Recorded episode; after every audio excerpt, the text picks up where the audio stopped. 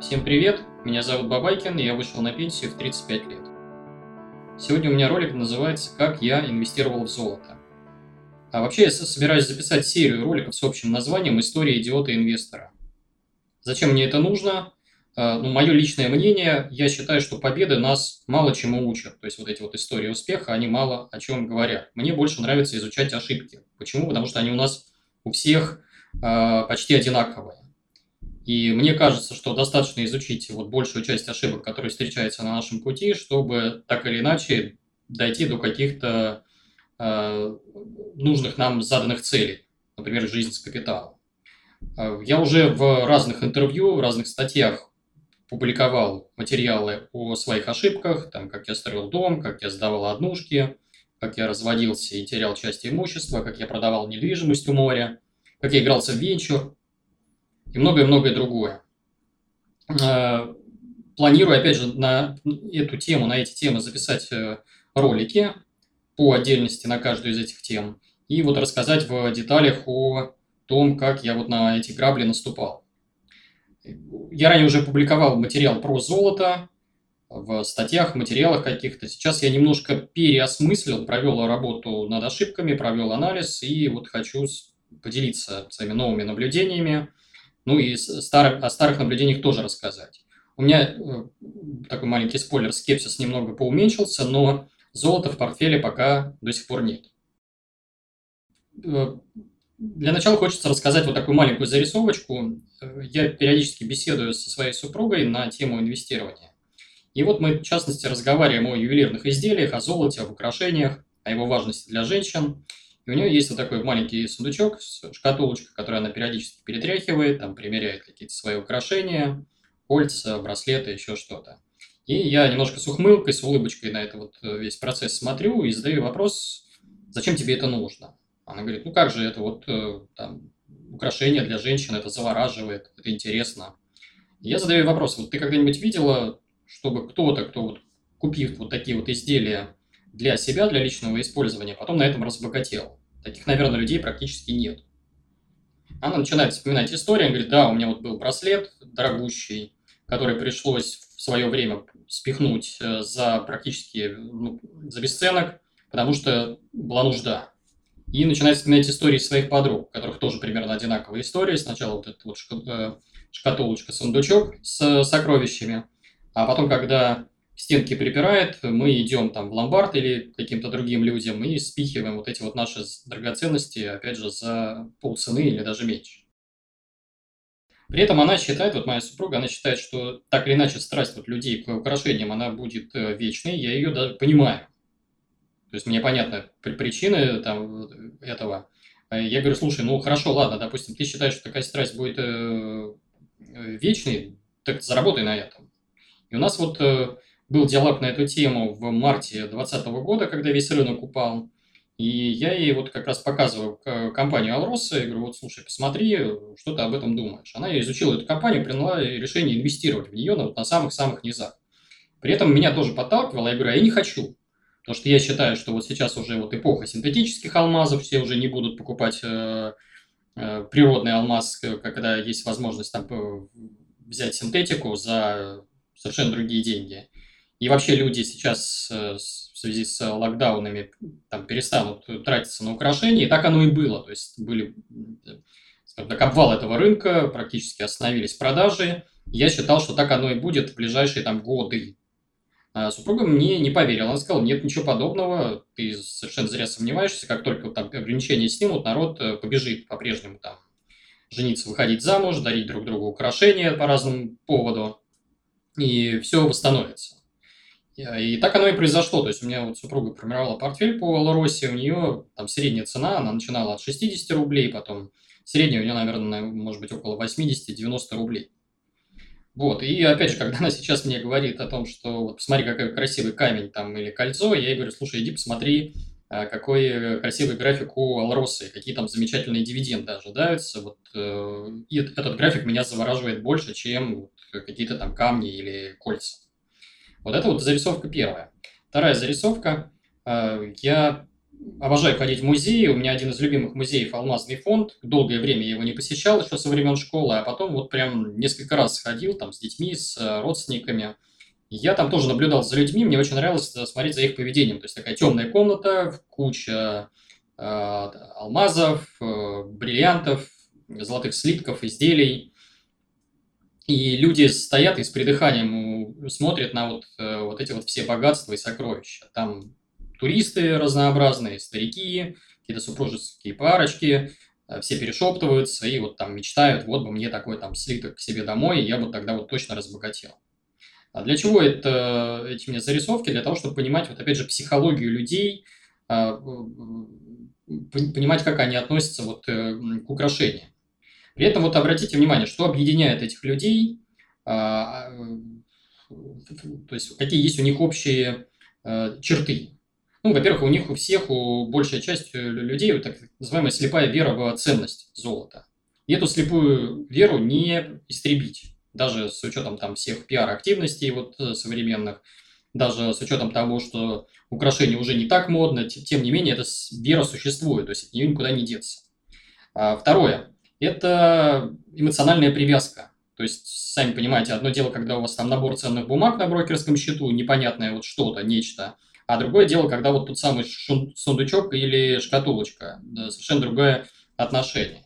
И многие вот к такому подходят как к хобби, то есть а, чем-то это даже похоже на нумизматов, то есть не просто инвестиция, а инвестиции вот с эмоциональной привязкой. Ну и, конечно, эго – это желание похвастаться, выпендриться, выделиться, то есть до сих пор это никуда не делось, и украшения ценятся, и кольца, там, бриллианты, ожерелья и так далее. Вот. А, я тоже залез в золото э, в инвестиционных целях, но у меня были э, целях. А у меня были э, совершенно другие причины, я их попробую перечислить, они отличаются. Вот опять же, вы можете тоже в будущем попасться на вот этот вот крючок. Первая и самая главная причина – это возможность, как я называю, пощупать объект инвестирования. Очень опасная штука, потому что практически все мои вот истории э, идиота-инвестора, они как раз связаны с желанием чего-то там пощупать. Как только я вот пытался там пощупать бетон, э, там реальную квартиру или пощупать э, там ювелирные изделия, там монеты или еще что-то, я тут же напарывался на грабли. Э, чуть позже, опять же, раскрою в деталях вот эту вещь. Далее, что я делал? После того, как у меня появилось это желание пощупать, я начал поглощать огромное количество бесполезной литературы, которая очень хитро маскировалась под инвестиционную. То есть там рассказывали про золото не то, как правильно в него инвестировать, а про вот, э, ну, по сути, эмоционально привязывали к этому активу. И насаждали, например, мне страхи там, а что если завтра отменят доллар, э, а что если завтра война, были раз, разнообразные байки там в таких книжках, статьях, материалах, что мы вот рано или поздно вернемся к золотому стандарту, потому что сейчас человечество печатает деньги, это может длиться Э, это будет длиться как бы недолго, рано или поздно мы вернемся к реальным деньгам настоящим, и только золото является настоящими деньгами. Э, запас золота на планете ограничен, и вот это прочее, бла-бла-бла. Вот. Я, опять же, вот, э, как сказать, получил вот эту вот дозу, получил перепрошивку от вот ценителей золота и пошел в, в, как сказать, с целью проинвестировать в этот инструмент. У меня был выбор я полез смотреть, что есть э, сейчас на рынке, и в те времена, это было там лет, наверное, 10 назад, э, не так много инструментов было, но они так или иначе были. То есть первый у меня инструмент это был какой? Обезличенный металлический счет, э, так называемый ОМС. Я его посмотрел, мне там не понравилось, во-первых, гигантские спреды, то есть разница между ценой покупки и продажи. И второй, я вообще не доверял банкам. Не хотел у них вот, хранить что-то. Дальше присматриваться начал к слиткам. Мне здесь что не понравилось? НДС. То есть, как только я уже вхожу в вот свой объект инвестирования, я сразу тогда терял 18%, сейчас люди теряют по 20%. Просто так, на пустом месте. И там ходят слухи, там, что НДС собирается отменить, и вроде как даже вот уже вот-вот-вот-вот, а, но при этом там его сыны не там. Плюс неудобство хранения, конечно, такие слитки, где их хранить. А дальше я начал смотреть, изучать золотой лом. Это вот э, ювелирные украшения, покупка в ломбарде или у, с рук у кого-то. А, соответственно, меня там что смутило? Потому я понимал, что если я сейчас буду там регулярно приходить куда-то в ломбард или каким-то сомнительным личностям с целью покупать вот эти вот там те же обручальные кольца, э, то рано или поздно мною заинтересуются. Либо это будут какие-то органы, либо это будут сомнительные личности, там бандиты по наводке или еще что-то. То есть ко мне придут. Поэтому я отмел этот инструмент. И остался последний инструмент под названием монеты, то есть физическое золото. Э, инвестиционные монеты, которые не облагаются НДС и которые как раз именно придуманы были для того, чтобы их инвесторы у себя вот хранили. А, далее я начал изучать вот этот рынок монет, смотрел, кто вообще продает это, зашел в Сбер, посмотрел, какие у них, опять же, комиссии, спреды и так далее, ужаснулся, ушел. Залез на доски объявлений, тоже начал там изучать, потом быстро понял, что у кого я буду покупать, мне нужно какое-то доверие. Рекомендации друзей мне тут дали там несколько компаний, в Москве их, по-моему, две было надежных компаний, это Держава и Золотой монетный дом, ссылки, опять же, в описании я приведу. А, посмотрел я отзывы, вроде как вот надежные ребята, можно идти. Эти компании до сих пор существуют, ну, Держава точно. Приехал я в офис, там был такой бородатый дядька, все мне объяснил, рассказал, я ему заплатил деньги, там что-то от полумиллиона до миллиона рублей, э, какая-то такая сумма была, он мне выдал мешочек с монетами, и я поехал домой. Пришел с этим мешочком, начал вынимать э, монеты из мешочка, они в капсулах такие были запаяны, показывал детям, хвастался там и облизывался. Дальше начались приключения, то есть э, ничего общего, наверное, с инвестированием это не имеет, такое странное поведение, больше похожее вот на поведение нумизматов. То есть, э, допустим, я понял, я покупал победоносцы, потом обнаружил, что есть еще так называемые вот э, там панды, буйволы, филармоникеры, крюгеранты, то есть такие словечки, от которых даже когда произносишь, хочется их облизываться, да. Э, я выяснил, что русские монеты за границей не очень ценятся, и вроде как, если вы там собираетесь в будущем там бежать, если ждете приход там условных новых большевиков, то хорошо бы иметь запас еще и зарубежных монет, потому что они как, вроде как более ликвидны и больше ценятся. Э, различные байки, такие как, например, пятна на победоносцах, это питерские монетные дворы, вроде как считается, что московские монеты, монеты московского двора брать лучше, чем монеты э, Санкт-Петербургского монетного двора, то есть они, так или иначе, испортили себе немножко репутацию вот с этими пятнами на победоносцах. А, опять же, еще раз, вопрос какой-то это имеет отношение к инвестированию вообще никакого. То есть это больше похоже на какое-то хобби и увлечение.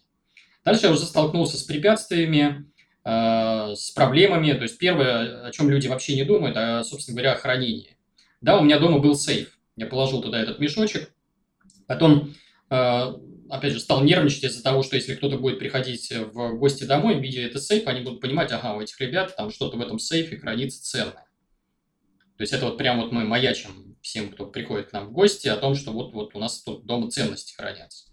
А второе, я не понимал, а как мне эти монеты покупать на достаточно крупную сумму. Ну, допустим, я на полмиллиона купил там несколько монет. А если мне, например, понадобится запарковать капитал размером, я не знаю, там 5 миллионов рублей или 10 миллионов рублей, то что из себя будет представлять этот мешочек, это уже будет мешок.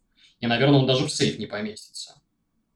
Потом куча разных условностей, допустим, пожелание по хранению монеты вот из запаянных капсул нельзя не вынимать ни в коем случае, потому что если малейшая царапина, тут же теряется вот ее привлекательность, она уже идет по э, совершенно другой цене. Ее можно продать, если на ней есть хотя бы одна царапина. Также мне не было понятно с налогами. То есть тогда я не очень это понимал, как э, подавать такую декларацию. То есть если, например, в случае с акциями за вас всю эту работу обычно на себя берет брокер, то тут, если вы там, например, рано с пихнули э, монеты, там владели ими меньше трех лет, то вы попадаете на налоги, и эти налоги еще надо правильно, так сказать, задекларировать. В общем, куча-куча проблем. Дальше я потихоньку начал трезветь, э, вот эти свои страхи бороть. Инвестиционная литература, вот там первая, она сменилась более правильной литературой. И мне, соответственно, вот эти вот страхи такие, а что если завтра там революция, смена строя, ну, опять же, здесь будет речь идти, наверное, о физическом выживании. Мне, наверное, понадобится какой-нибудь кэш, запас там долларов или рублей, э, возможно, там какая-нибудь флешка с криптовалютами, как ни странно, загранпаспорт и билет на самолет-пароход. Вот что мне понадобится. А никак не монеты. Вряд ли я смогу их привезти через границу. Далее, если вдруг банки там перестанут работать, тоже такой вот страх есть, э, то а, посмотрите, что в этот момент ценилось. То есть э, посмотрите на соседние страны. В таких сценариях мне, опять же, тоже нужен какой-то твердый кэш, а не э, золото. Если война, то же самое. Посмотрите на жителей Донецка, что ценилось в тот период. Э, не обручальные кольца уж точно, а скорее годовой э, запас тушенки. И, а если бы у вас там были вот те самые обручальные кольца, вы пошли потом на какой-то черный рынок, подумайте, у кого бы вы их э, меняли, и что было бы с вами там буквально через 2-3 таких обмена. К вам бы в дом бы просто пришли, вот эти вот мародеры. А, то есть вот этих всех э, тараканов я извел достаточно быстро. А, далее уже пришел к осознанному решению продать эти монеты. То есть я сидел в них примерно полгода. У меня уже появился страх потери. Вдруг там какие-то бандиты или еще кто-то придет там домой, там воры, жулики и так далее. И принял решение продать, приехал в офис вот той же компании «Держава», там без проблем мне дали выйти из этого актива, был достаточно небольшой спред, и дальше даже у меня была такая небольшая легкая прибыль образовалась, потому что золото в цене выросло, пока я им владел. Вот. И на этом мой путь вроде как инвестора заканчивается, но я в будущем, то есть стал задаваться вопросом э, следующим, что не зря же люди хранят э, у себя, то есть не, не зря же люди используют золото как инвестиционный инструмент, и надо, наверное, помимо моего скепсиса, немножко пересмотреть свои отношения, хотя бы чуть глубже погрузиться в тему.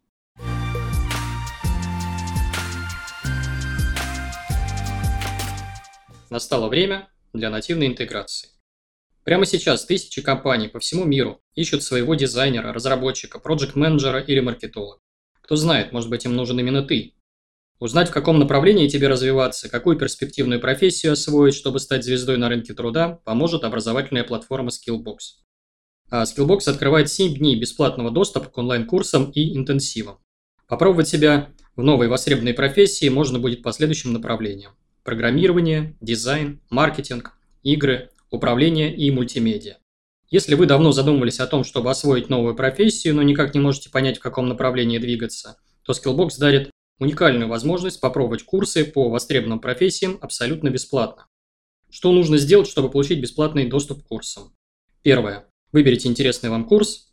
Второе. Заполните заявку. Третье. Ждите письма с приглашением в систему обучения Skillbox. Вы получите доступ к любому выбранному курсу на 7 дней. Ни сейчас, ни потом ничего оплачивать не придется. Это полностью бесплатный доступ. Бесплатный модуль является частью полноценной программы. Они позволят понять, насколько подходит выбранное направление, как проходит процесс обучения, насколько хорошо объясняют преподаватели. Переходи по ссылке в описании и регистрируйся. Найди профессию мечты в Skillbox. И вот э, одно из таких погружений – это у меня знакомство с рентополучателем. Я в те годы сидел на форуме риэлторов НИРС э, по, сказать, исходя из своих таких профессиональных целей, я в то время однушки в Москве сдавал и хотел знать, как устроен рынок аренды.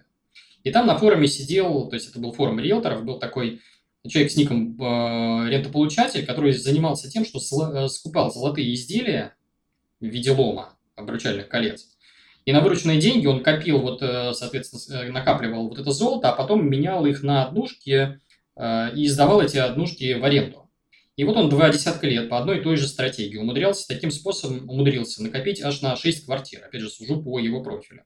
Я к нему постучался и взял у него интервью, его мнение достаточно интересное. Как мне показалось, э, хотя изначально, вот опять же, я когда текст выложил, там многие читатели набросили, начали э, как сказать, закидывать помидоры рентополучателя, на самом деле не все так просто. Почему? Потому что он достигает своих целей так или иначе, его стратегия, она работает так или иначе.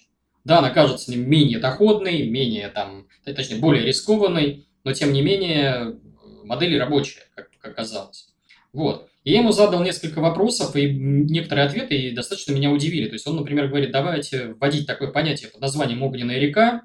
Это событие низкой вероятности, аналог там той же революции 17 года, когда у нас все с ног на голову переворачивается. И в момент огненной реки хочется сохранить ценность, но практически нет инструментов, которые позволяют эту ценность через огненную реку перенести. И, и золото как раз дает возможность перенести вот эту ценность, потому что он говорит, ну что вы будете делать со своими акциями, они в этот момент превратятся в труху с очень высокой вероятностью, если, например, завтра э, капитализм падет. Что вы будете делать с э, своими там квартирами, бетоном, у вас их либо, э, скажем так, отожмут, либо они превратятся в труху, там какая-то война будет, бомбежки или еще что-то. а золото можно там припрятать и вроде как эту ценность перенести. Тоже интересная мысль. А, следующий момент. Я ему задал вопрос, я говорю, ну слушайте, ну вот во время войны, если я пойду завтра золото менять э, на там тушенку на еду, то, скорее всего, ну, за мной придут там те самые вот мародеры. То есть оно не помогает. Он говорит, да, действительно так, золото не предназначено для выручания во время войны революции, но оно нужно после.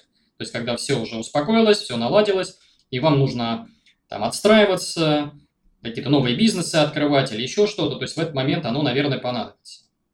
А, была у него очень такая интересная мысль, что сейчас достаточно такая развернулась широкомасштабная пиар-компания против золота. Начиная с 60-х годов она идет, и золото у нас вытравливается из сознания людей. Сначала ценой вытравливали, то есть искусственно сдерживали цену, потом запреты разнообразные, а теперь уже пошел информационный шум, такой как, например, что появилось новое золото, Э, как он считает, э, ложная ценность там, э, в виде криптовалют, тот же биткоин. Вот. А, ну и последняя интересная мысль, которую я у него для себя отметил, то, что как только вы золото начинаете хранить у кого-то другого, там у банкира, охранника, какой-то специальной службы, то в этот момент те люди, у которых оно хранится, начинают считать его своим. И здесь надо очень аккуратно, он считает, что как раз золото надо, должно быть ближе к вам, иначе оно уже вроде как не ваше. Вот такая вот интересная, немножко э, такая радикальная позиция, но она, тем не менее, заслуживает внимания. Я себе задался вопрос, если бы я сейчас покупал золото, то как бы я подходил бы к э, этому вопросу? Э, и здесь давайте введем понятие бумажное золото. Я сейчас чуть позже объясню, что это такое, что оно из себя представляет. Главный вопрос, который должен задать себе инвестор, а зачем ему покупать это золото? И я здесь приведу вопрос одного из подписчиков, он мне в YouTube его задал, он говорит, слушайте, вот я у вас э, в видео слышал и в других каких-то статьях, материалах и роликах слышал, что золото покупает э, на несколько процентов от портфеля с целью защиты, то есть это некий защитный актив. Допустим, у вас в портфеле, там, к примеру, акции на там, 70%, доля акций 70%. Наступает кризис. Акции валятся там в разы.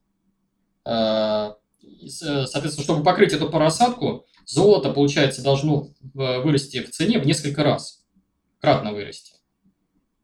Но за 20 лет вот как наблюдений, там за годы наблюдения, оно не вырастает э, кратно, соответственно, вот эта мизерная доля золота, для чего она нужна, оно же ничего не покрывает. Это достаточно интересный вопрос, и ответ на него, по моему мнению, вот следующий. То есть золото в портфеле вот эти вот инвесторы держат не для того, чтобы покрыть все бумажные убытки от падения портфеля, а чтобы снизить вот этот вот размер этого падения, размер колебаний.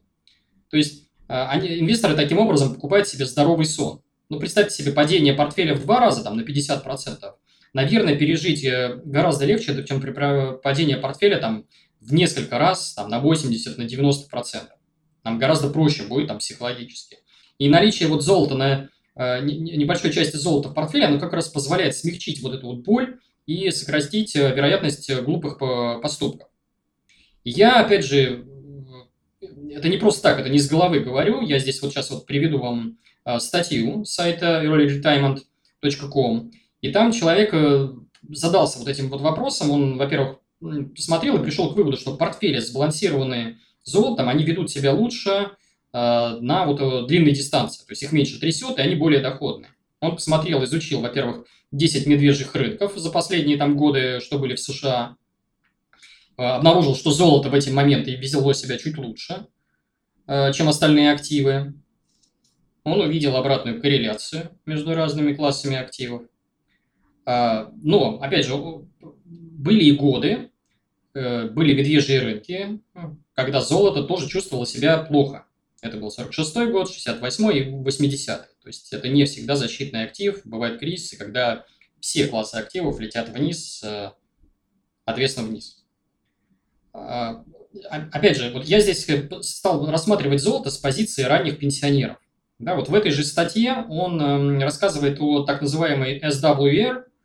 Э, чтобы вот погрузиться чуть глубже в эту тему, я вот веду здесь такой термин, как э, правило 4%. Ссылку на правило 4% я оставлю в описании этого э, ролика. Я уже раньше публиковал статью на эту тему. Значит, суть в чем вот этого правила 4%? У нас американские пенсионеры, они живут немножко по-другому, их подход отличается от нашего, то есть они живут не на дивиденды, они живут с того, что с коровы ждут не молока, вот как вот если приводить аналогии, а откусывают от коровы кусочек мяса э, и верят в то, что в будущем корова будет все равно прибавлять в весе. То есть они, э, у нас, допустим, портфель вырос на, там, я не знаю, к примеру, 8 или 9 процентов, из которых там 2-3 пришлось на инфляцию, и вроде как часть этого портфеля можно забрать, то есть это там и рост тела капитала плюс э, рост дивидендов, то есть такой суммарный доход. И э, было такое исследование Trinity, где люди все посчитали и пришли к цифре, что вроде как э, правило вот это вот 4%, когда мы берем с капитала и раз в год изымаем сумму, равную 4% нашего капитала, позволяет сделать э, так, чтобы наш портфель, скажем так, рос постоянно и переживал любые кризисы и не истощался. И вот выяснилось, то есть он, вот этот вот автор этой статьи, он сравнивал портфели, гонял их через сервис Portfolio Visualizer, как они себя ведут в разные периоды, в зависимости от того, есть ли в портфеле золото или нет в портфеле золота. И выяснил, что, допустим, если в портфеле нет золота, то вот эта вот безопасная э, ставка для изъятия, она равна там 3,5%. Как только мы начинаем добавлять в портфель золото, э, то у нас эта ставка безопасного изъятия, она увеличивается до 3,6, 3,7, 3,8 и 3,9. То есть э, там, прирост э, там, почти на полпроцента при наличии золота в портфеле. Плюс сглаживаются в разно... вот эти вот те самые колебания. А, я, опять же, вот как пенсионер, я могу понять, как, э, почему люди с большими капиталами держат золото у себя в портфеле. Представьте, у вас есть портфель, например, не знаю, там 10 миллионов долларов. Этот портфель в основном состоит из бумаги в чистом виде. Да, там это акции, облигации, к примеру. И хочется вроде как немножко сбалансировать ту самую бумагу и держать у себя в портфеле часть, там, скажем так, реальных активов. Э, и можно взять и, к примеру, там, из этих 10 миллионов, там, к примеру, 500 тысяч долларов выделить э, на золото и купить спокойно. И, опять же, купить себе немножко вот этого того самого э, здорового сна. Опять же, если посмотреть на их портфели, вот этих вот ранних пенсионеров из США, я вот у них смотрел расклады, они в золото в портфеле держат примерно от 3% до 15% для тех, кто э, верит в его там ценность какую-то, и для тех, кто понимает, что математика на стороне в первую очередь тех, кто золото в портфеле имеет. Ну вот смотрите, мы вроде как себе ответили на вопрос «зачем?». Теперь нужно ответить себе на вопрос «а как?».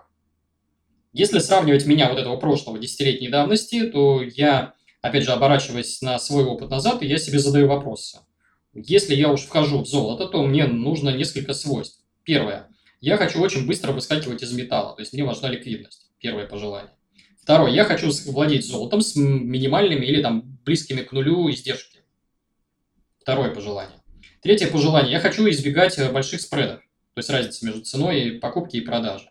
Я хочу владеть э, золотом безопасно, чтобы не переживать о том, что мне завтра в квартиру ворвутся какие-то там бандиты или сомнительные личности. Ну, я хочу платить с этого минимальные налоги или вообще не платить их вовсе.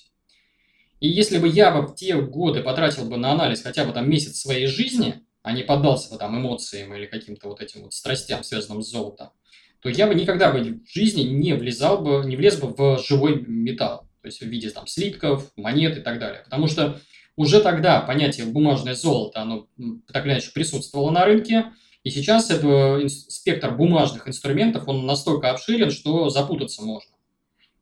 Э, я попробую их перечислить, то есть вот какие максимально простые варианты владения золотом через бумагу. То есть, например, это инструмент под названием FXGD, так называемый ETF от компании Finex. Опять же, э, ссылка на ваших экранах. Самый простой понятный инструмент, у него плюсы какие – Э, вы можете купить, э, его может купить сейчас любой инвестор, то есть заходите в брокерское приложение, вбиваете вот это название, э, покупаете себе там сколько нужно вам лотов, и все, вы обладатель золота. Минусы здесь тоже известны, это в первую очередь высокие комиссии по сравнению с западными аналогами. Плюс, возможно, кому-то там кажется, что вот вроде как есть недоверие к такому инструменту, потому что что такое бумажное золото.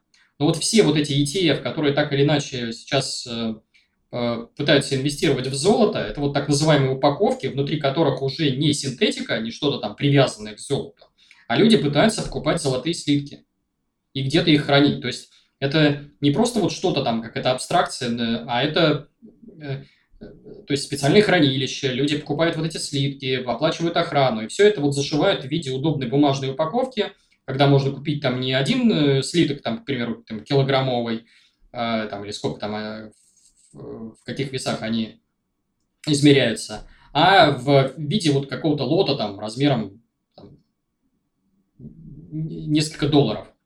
Вот.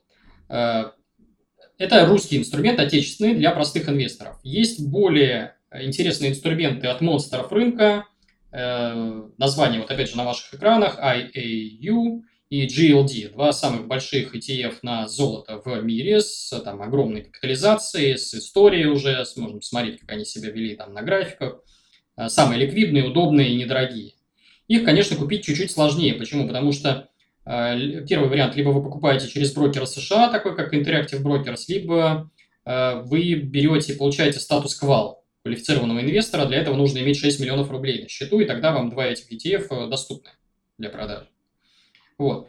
Э, какие еще есть инструменты? Ну, есть, например, золотые пифы от Сбербанка и других компаний. Но там, чем мне не нравятся эти золотые пифы, э, в первую очередь за счет просто безумных комиссий по сравнению с вот, ETF.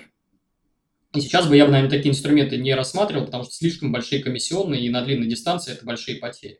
Есть еще экзотические инструменты, такие как контракт, например, GLD RUP, э, где один лот равен 10 граммам золота. Это э, не очень понятный для обывателя инструмент, я, наверное, даже не буду рассказывать, как он устроен. Кроме того, он не у всех брокеров присутствует. И фьючерс на золото – это игрушка для спекулянтов. То есть здесь, э, по сути, игра такая. Угадай, что будет.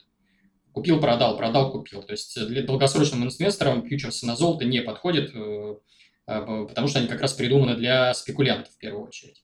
Ну и, соответственно, если подытожить, смотрите, обратите внимание, никаких налогов, если вы долго храните это золото, достаточно низкие э, комиссии, а нет страха потерять, вы не, вообще не думаете о том, как хранить это золото, и нет, самое главное, эмоциональной привязки. Вы не будете, как вот это вот там, э, горлом из «Властелин колец» вытаскивать эти свои монетки и говорить там «моя прелесть, моя прелесть». Вот. Далее, э, вы спросите, ну если золото такой э, замечательный инструмент, если математика на стороне инвесторов, у которых есть золото, вот почему э, в моей стратегии нет места золота? Объясню по пунктам. Первое, я не люблю игры под названием «Угадай, что будет». То есть, что такое золото? Это функция спроса и предложения и манипуляция. Регуляторы, еще кто-то там манипулирует, участники рынков, там, спекулянты и прочее. Я не понимаю, как мне играть вот в эту игру, угадать, что будет. То есть мне нужно полагаться на некого следующего покупателя, который там, э, изучив какие-то статьи и материалы, поверит, что это замечательный инструмент и заплатит за него больше, чем я. А вдруг нет? Э, значит, главный минус, который мне не нравится, это то, что я всегда привожу аналогию с коровами, это корова не дает молока. То есть можно ли назвать полноценным активом то, что не приносит э, регулярный денежный поток? В моем понимании нет. Э, э, соответственно, я не понимаю, как себя, как себя вести, если золото резко упало там, в разы, в 5-10 раз. Как, как себя вести? То есть, одно дело, когда я сижу с коровой, я знаю, ага, она мне несколько литров молока даст совершенно точно, и до того, что там кто-то считает, что сейчас за корову надо давать всего одно ведро молока, я говорю, ну это не я, дурак, это участники рынка дураки, то тут просто ты смотришь, у тебя реально цена упала, и ты не понимаешь, а будут ли какие-то предпосылки или что-то, что поменяет эту цену и обратно вернет ее наверх. Я этого не понимаю. Говорят, что золото является защитой от инфляции. Еще один аргумент. Но у меня эту же функцию выполняют и акции, и недвижимость. Потому что если бушует инфляция, вот как мы, например, сейчас видим, то, соответственно, растут цены на товары и услуги – значит, у меня компании, которыми я владею, больше зарабатывают, значит, у них больше дивиденды, и значит, я больше начну зарабатывать. Все очень просто. А, считается, что золото вроде как защитный актив в кризис, но, опять же, этим защитным активом в последние там, финансовые кризисы у нас часто является не золото, а кэш, рублевый, там, долларовый, либо короткие облигации. То есть люди ждут, пока все финансовые рынки обрушатся, и держат запас кэша. И вот в нужный момент скупает сокровища за бесценок у инвесторов-паникеров. Вот. А, мне кажется так. Опять же, если говорить про веру в золото, то а, мои наблюдения показывают, что молодежь все-таки, как бы там не любили мы, не ценили золото, она не, на, относится к украшениям к золоту немножко с э, прохладой. То есть мы уже не встретим на улице там человека, обвешенного там перстнями, золотыми зубами, ожерельями, там еще чем-то. То есть это скорее потихоньку уже выходит из моды. Я, опять же, не знаток моды, возможно, мода когда-нибудь вернется, но тем не менее. То есть, возможно, эта вера, она будет с каждым годом все уменьшаться и уменьшаться. Ну и закончить э, свой ролик хочется цитатой Баффета, Уоррена Баффета. Э, цитата следующая. «Золото выкапывают из земли где-нибудь в Африке, затем мы плавим его, выкапываем еще одну яму, снова закапываем, да еще и платим за это людям, чтобы те стояли вокруг и охраняли его. Это абсолютно бесполезное занятие, любой, кто смотрит с Марса, почесал бы затылок. По-моему, замечательная цитата. Э, это все, что я хотел сказать на сегодня. Призываю зрителей подписываться на мой YouTube-канал, ставить комментарии, лайки. Почему? Потому что это мне помогает пробивать алгоритмы YouTube так, чтобы мои идеи доходили до большего числа людей. Кроме того, у меня есть телеграм-канал, где я публикую статьи и материалы, которых никогда не будет в YouTube. И у меня есть Инстаграм, где я в формате комиксов и веселых картинок рассказываю о финансовой грамотности, о жизни на пенсии, о жизни с капиталом. Тоже обязательно подписывайтесь, ссылки в описании и на Телеграм, и на Инстаграм. Еще у меня есть две книги. Одна из них называется «На пенсию в 35», а вторая «Fuck you money». В них я попытался обобщить весь свой опыт в кратком изложении. Книжки проглатываются за один вечер, читаются достаточно легко и стоят копейки, там всего 176 рублей. А, есть формат э, аудиокниги, то есть можно и ушами тоже их э, послушать. Книжки лежат на Литресе, ссылки, опять же, привожу а, в описании.